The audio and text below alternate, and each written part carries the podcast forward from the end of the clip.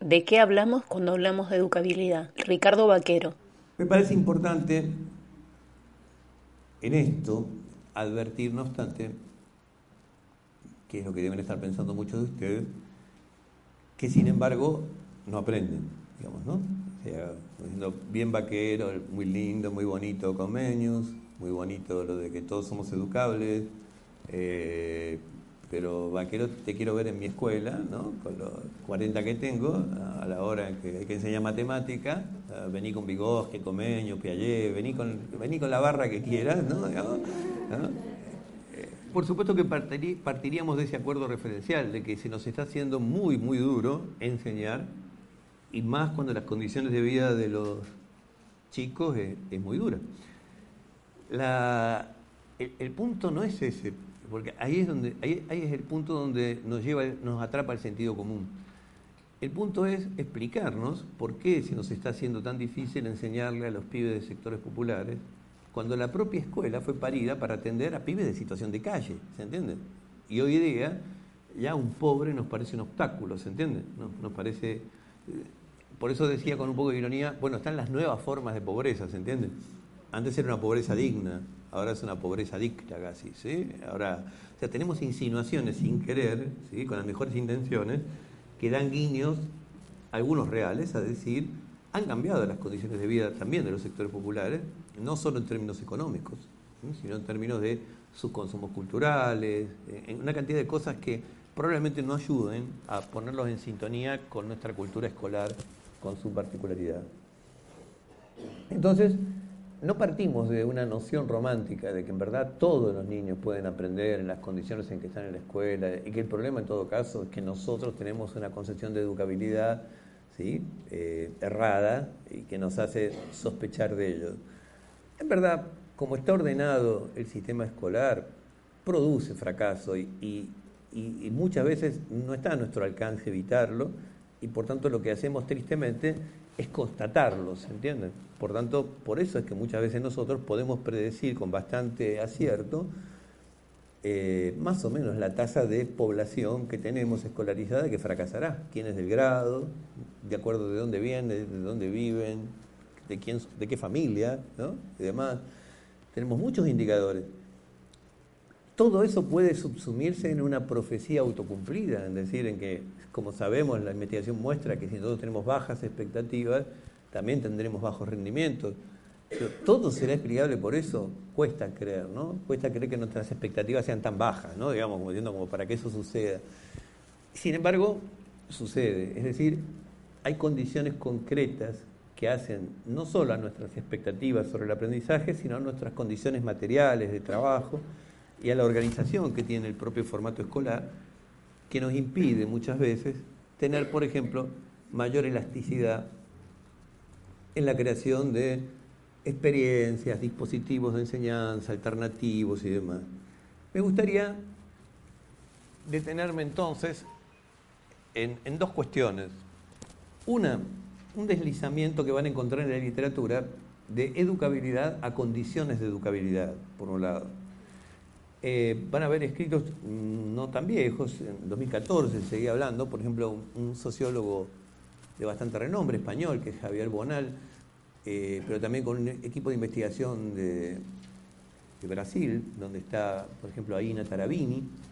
Eh, ellos publicaron, hay un libro que se publicó en español, eh, que se llama Ser pobre en la escuela, y donde ellos toman el concepto de base de educabilidad que aparecía en estos documentos, generalmente de UNESCO, producidos por el IPE, acerca de eh, precisamente que los sectores de origen humilde, probablemente por su socialización primaria, por su cuestión de origen familiar, se encontrarían eh, realmente no en condiciones, esto es lo, duro de ese discurso, no están en condiciones de constituirse en sujetos educables.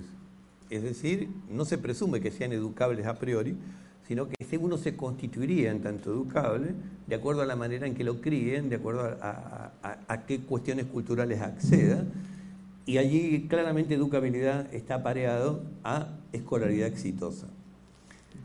Como hemos trabajado hace mucho, esa tesis lleva o tiene presente algo que podemos llamar falacia de abstracción de la situación, que hemos comentado hoy también temprano, que es el hecho de precisamente atribuir la posibilidad de aprender o no al, alumno en tanto individuo, haciendo abstracción de las situaciones en que estamos enseñando. Alguien podrá decirme, sí, pero no se hace abstracción de su situación social, porque se nos dice particularmente los pibes de sectores populares. Y podríamos replicar, sí, pero mirado desde lo escolar, mirado desde lo pedagógico, la condición social que trae un niño es un atributo individual, la aporta él. ¿Va de nuevo? Es decir, la escuela no enfrenta como problemática social en todo caso la comunidad en la que se inserta, ni se reconoce a sí misma como una práctica social, en muchos casos expulsiva. Y si aparece lo social, aparece como origen del alumno, ¿se entiende? No como un elemento de la propia dinámica de la práctica escolar en tanto práctica social. ¿no? Práctica social que puede ser inclusiva o práctica social que puede ser exclusiva o excluyente. ¿Me siguen hasta acá? ¿Sí? ¿O me dicen que sí para que siga nomás? El término, decía, se desplazó de educabilidad a condiciones de educabilidad en algunos casos, cobrando allí un poco más de sutileza, porque el propio Comenius habla de condiciones de educabilidad, pero él se refiere sobre todo a que va a haber niños aparentemente no educables. Entonces recuerdan la expresión de Comenius era, si el espejo no viene bruñido, brúñalo. Si la madera no está pulida, púlala. Que en general, si no está pulida, no está bruñida bien, no es por obra de la naturaleza, es decir, no es por Dios, no, no sospechaba, no tenía esa herejía, sino en todo caso será por las prácticas de crianza. Ya Comenius se había inventado, como dijimos varias veces, ya la, echarle la culpa a los padres, ya no, no ni siquiera eso, ¿no? ya en el siglo XVII ya estaba dicho, o sea, que si le va mal al pibe es por los padres, digamos, ¿no? la cadena ustedes saben cómo va, ¿no? La educación universitaria el problema es la secundaria que forma horrendamente. La secundaria es que los chicos tienen que olvidarse de todo lo que aprendieron en primaria, así arrancan los profes de media, ¿sí? porque lo, todo lo que aprendieron es un horror. ¿no? En primaria los pibes me vienen sin hábitos escolares porque no me hicieron el preescolar. Y en preescolar el problema es que vienen de unas familias que no les enseñan ni hablar a estos chicos. ¿no? ¿Qué, queda? La abuela, la única que le pongo ya la culpa, ¿no? Si vive todavía, ¿no? Ya no, sé a dónde, ya, ya, a Darwin, ¿no? Ya, la, próxima se la echamos al Australopithecus, ¿no? Como, ustedes saben, es una ley de Murphy, como charlábamos con el profesor Murphy, es simplemente es, encontrar el culpable en el momento justo, eso es lo, único que, se debe hacer frente a un problema, encontrar un buen responsable. Condiciones de educabilidad van a ver que es un intento por flexibilizar y no hablar tanto de sujetos educables o no educables, que se advertía que eso era muy fuerte, aunque se lo hiciera, y más bien se intentó hacer, y se lo hizo, un trabajo más sociológico hablando de condiciones de educabilidad o condiciones de ineducabilidad. Los invito a que miren la obra de Bonal y Tarabini, es una investigación interesante, con buen material de campo, y lo que uno no deja de sorprenderse es que aparecen como condiciones de educabilidad, ellos juegan con ciertas variables, que es la cultura escolar, eh, los hábitos en, tiempo libre que tengan los niños y la, estructura familiar. Juegan con tres variables y muestran que de, de esa combinatoria salen condiciones de ineducabilidad o de educabilidad con mayor facilidad. Entonces, se entiende, hay una especie de eufemismo para no hablar de sujetos educables o no educables, o sino, en todo caso, de sujetos atrapados en situaciones de condiciones de ineducabilidad o demás.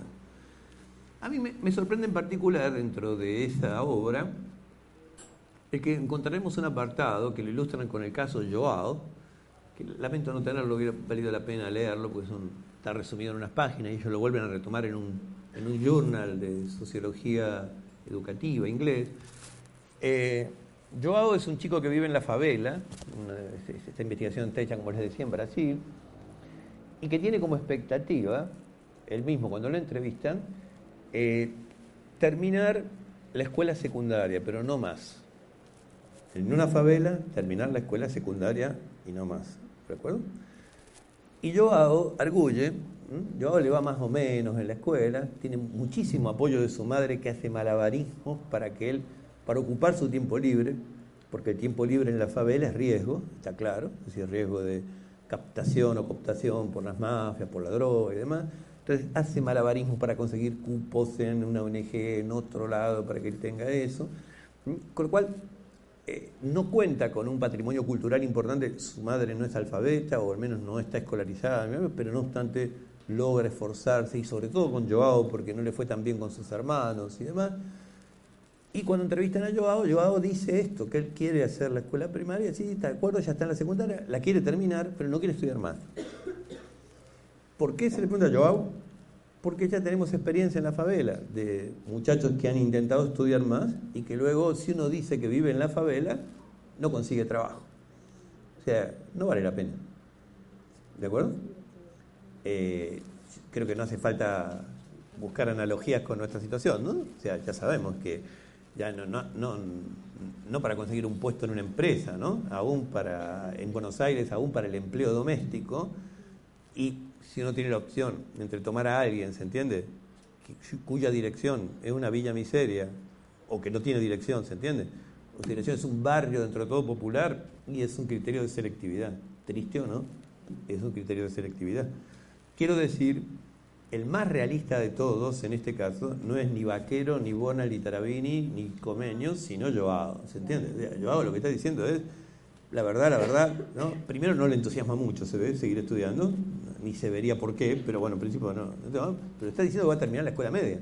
Sin embargo, eso es considerado como un caso de haber interiorizado el hábitus del estigma de la pobreza, de la ineducabilidad. ¿Se entiende?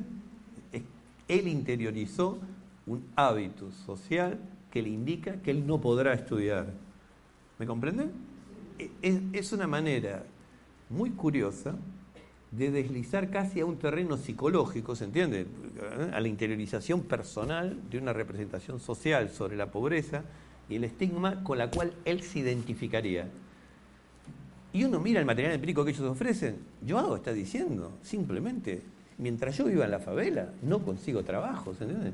ni siquiera está aludiendo a no me da la cabeza, ¿se entiende? Que uno podría decir, ah, ah, cuidado, ahí lo han convencido de que él no puede. No, de lo que él está convencido es de que él no podrá conseguir trabajo viviendo en la favela y que entonces no vale la pena el esfuerzo. ¿Me siguen? Por eso los invito simplemente, por ayornar un poco el tema, a que cuando vean esto descrito en términos de condiciones de educabilidad, igual reparen en que en general eso no mitiga demasiado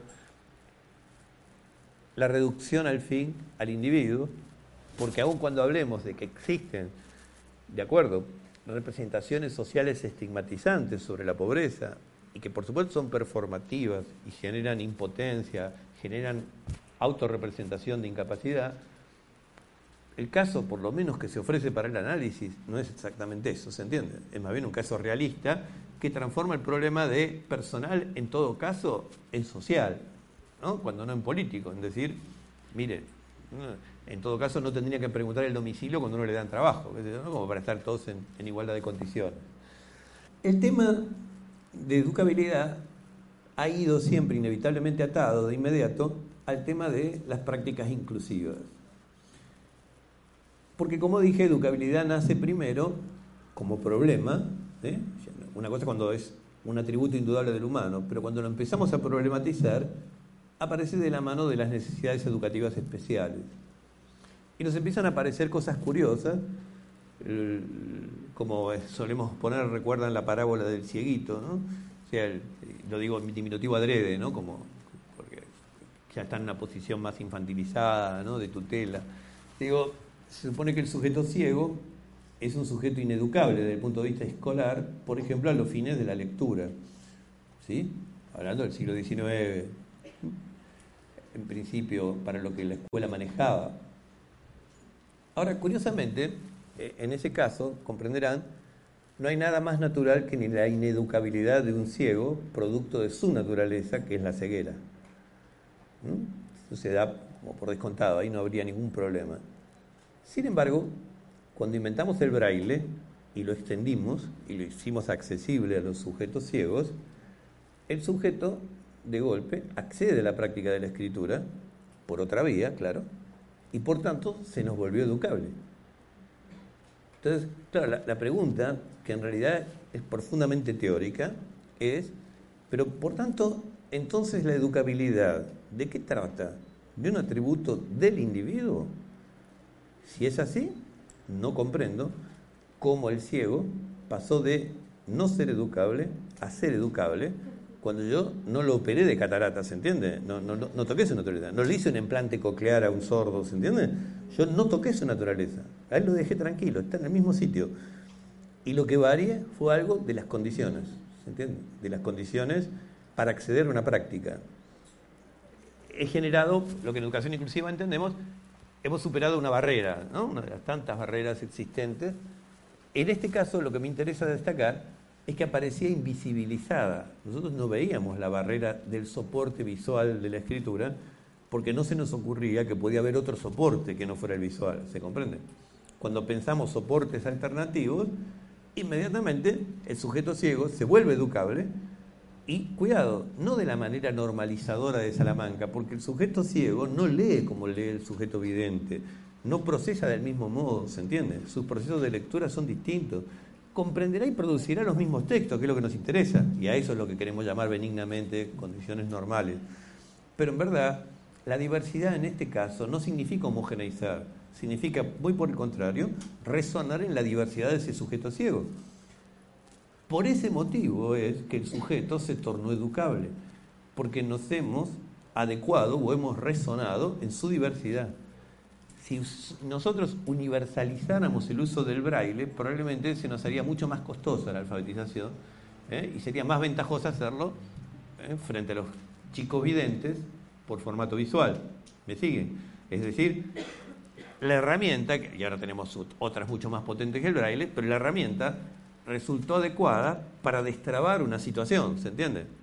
Pero por tanto, la educabilidad, como hemos desarrollado, no tiene entonces tanto que ver con el, con el individuo en sí mismo y sus atributos, sino en todo caso con el individuo puesto en situación.